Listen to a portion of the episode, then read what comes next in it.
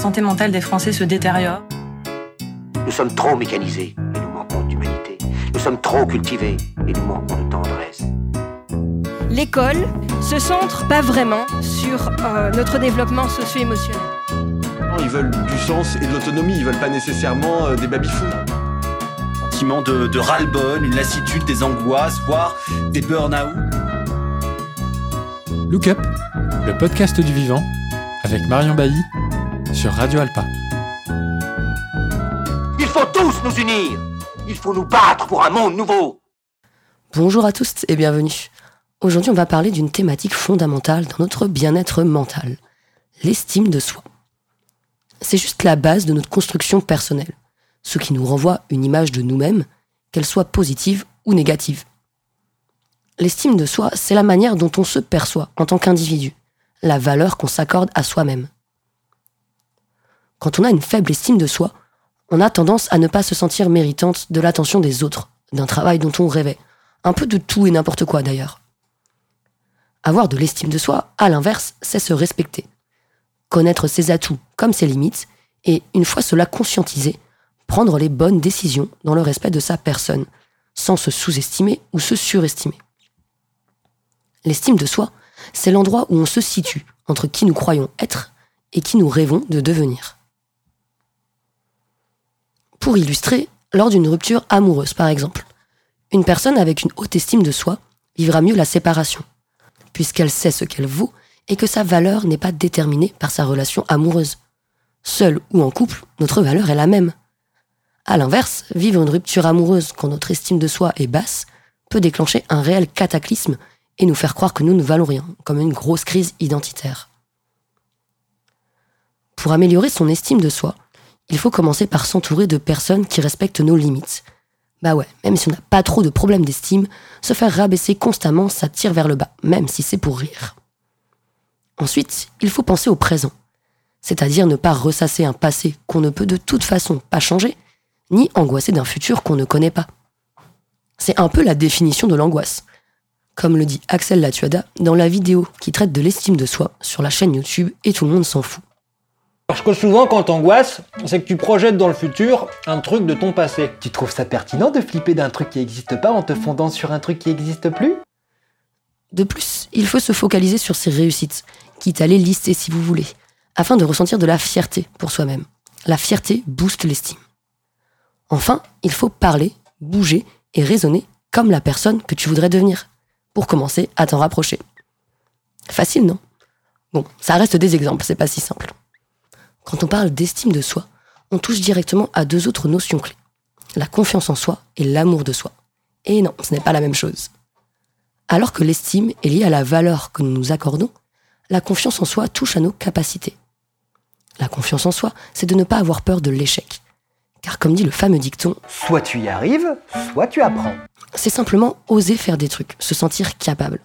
Quand on a confiance en soi, on sait qu'on peut surmonter n'importe quel échec. On croit en nos capacités de persévérance et de rebond. De ce fait, on n'est pas paralysé à agir et à tenter de nouvelles expériences. La confiance en soi est très liée à notre zone de confort. Si on reste dedans et qu'on ne cherche pas à l'agrandir, on perd petit à petit confiance, car on ne teste rien de nouveau.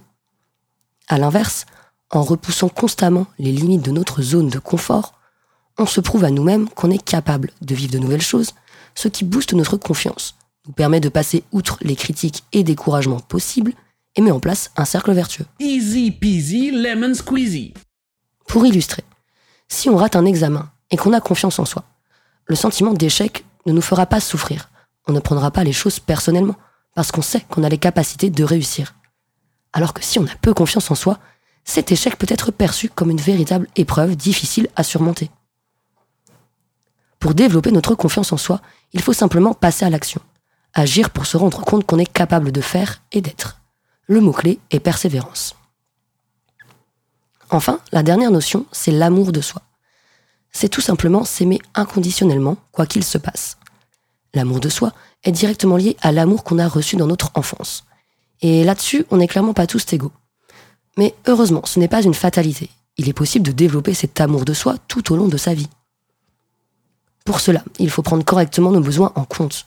Il faut qu'ils soient cohérents avec nos valeurs et régulièrement nourris. Si on ne s'aime pas suffisamment soi-même, on va inconsciemment attendre des autres de combler ce vide. Et désolé, mais ça ne marche jamais. Tu ne pourras pas être capable de recevoir sainement l'amour d'autrui si tu n'es pas capable de d'abord t'aimer toi-même, et sincèrement. Personne ne pourra t'aimer à ta place. Pour illustrer, si tu te disputes avec une personne et que tu as un amour de toi développé, tu ne vas pas ressentir de désamour ou de désarroi. Car ce qui fait que tu te sens aimé, c'est ton propre amour. Et ça, dispute ou pas dispute, ça bouge pas. Pour améliorer son amour de soi, il faut s'accepter comme on est et comprendre que nous sommes les seuls à réellement pouvoir nous apporter un amour inconditionnel et stable. Une fois qu'on a capté ça, on arrête d'attendre des autres de remplir ce rôle et on accepte cette responsabilité indispensable pour se sentir épanoui. Ces trois notions sont juste hyper importantes dans notre quotidien, dans ce qu'on pense de nous-mêmes, dans la manière dont on va interpréter ce que les autres pensent de nous. Toutes les remises en question qu'on peut avoir touchent à ces notions. Et une fois n'est pas coutume, on n'apprend pas ça à l'école. L'école se centre euh, essentiellement sur nos compétences euh, cognitives, sur notre développement intellectuel, un petit peu sur notre développement euh, physique, un petit peu sur notre développement artistique, mais pas vraiment sur euh, notre développement socio-émotionnel. Ça fait qu'on se construit tous une estime de soi en fonction des expériences vécues avec autrui, alors qu'on devrait commencer par être bien avec soi-même pour espérer être bien avec les autres. Pour changer, on fait tout à l'envers. Mais bon, faut pas trop nous blâmer. 80% de notre identité se construit pendant notre petite enfance. Déjà, rien que cette information est dingue, ça implique beaucoup de choses. Quand on prend les chiffres, à nos 20 ans, on a reçu entre 22 et 27 000 marques d'attention. La classe, non. Le problème, c'est que sur 10 marques d'attention reçues, seulement 2 sont positives. Les 8 autres sont négatives, méchantes, genre des injonctions. Je te laisse faire le calcul de combien de remarques négatives tu t'es pris dans la face depuis ta naissance. Sachant donc qu'on a basé 80% de notre identité là-dessus, pas étonnant qu'on ait une estime de nous toute naze. Évidemment que notre environnement nous impacte, nous construit, c'est tout à fait normal. Mais si on ne prend pas la peine de se construire intérieurement en parallèle de se faire façonner par notre entourage, bah ça donne des petits humains qui ne savent pas vivre seuls et ont besoin des autres pour exister et pour se rassurer sur leurs valeurs.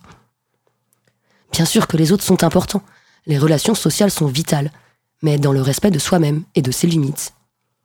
Si chaque conflit, dispute ou remarque négative nous fait nous remettre en question qui nous sommes et ce que l'on vaut, c'est qu'on n'a pas assez d'estime de soi pour se confronter au monde extérieur. Ce n'est pas une fatalité, il faut juste le savoir, en prendre conscience et y travailler, pour son propre bien-être. Un peu de nuance cependant, car là je parle comme si c'était des vérités générales, mais en vrai c'est pas si simple. Il y a débat dans la communauté scientifique. Certains et certaines font le lien de l'estime de soi selon ses compétences ou réussites, selon sa position sociale, selon la manière dont on prend soin de soi, selon ses besoins, selon même sa peur de la mort, ou encore selon le traitement des autres. Et enfin, selon comment on répond à nos besoins. La chaîne YouTube PsychoQuack résume bien cette complexité et en rajoute même une couche. Actuellement, je ne vois pas de modèle qui permet de tout expliquer en un coup, sinon je te l'aurais dit directement dans cette vidéo. Évidemment, là, je ne sais pas s'il est nécessaire de te parler de tous les débats scientifiques autour de ça, parce que c'est un peu abstrait, mais sache qu'on peut complexifier le tout avec l'étude de l'estime de soi implicite plutôt qu'explicite. On a aussi l'estime de soi collective, l'estime de soi qu'un groupe social a pour lui-même, qui n'est pas exactement la même chose que l'estime de soi individuelle. Bref, avant de partir sur les vidéos sur l'estime de soi et sur ce que ça implique dans ta vie, je voulais t'expliquer que c'est pas aussi simple et qu'il faut pas que tu sois étonné que dans les prochaines vidéos et les théories sur comment augmenter ton estime de soi, sérieusement, tu vas rarement tomber sur bah t'as qu'à noter ce que tu fais de bien et te faire des bisous.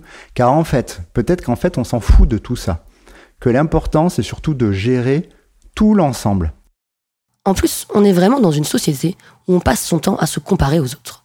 Ne serait-ce qu'avec les réseaux sociaux, les injonctions aux standards de beauté, la course à la réussite issue du capitalisme, l'accès à l'information, les influenceurs et influenceuses considérés comme des modèles. Tout nous amène à nous trouver nuls, moins bien que les autres. Et c'est bien pour ça que ton estime de toi ne peut dépendre que de toi, et pas de ta comparaison avec le reste du monde, comme dirait, pour changer, Axel Latuada dans Et tout le monde s'en fout. C'est tout pour aujourd'hui, je vous remercie pour votre écoute et j'espère que ce sujet vous a intéressé. n'hésitez pas à me faire des retours pour les prochaines chroniques. Je vous invite à écouter mes podcasts sur radioalpa.com et sur toutes les plateformes de podcast.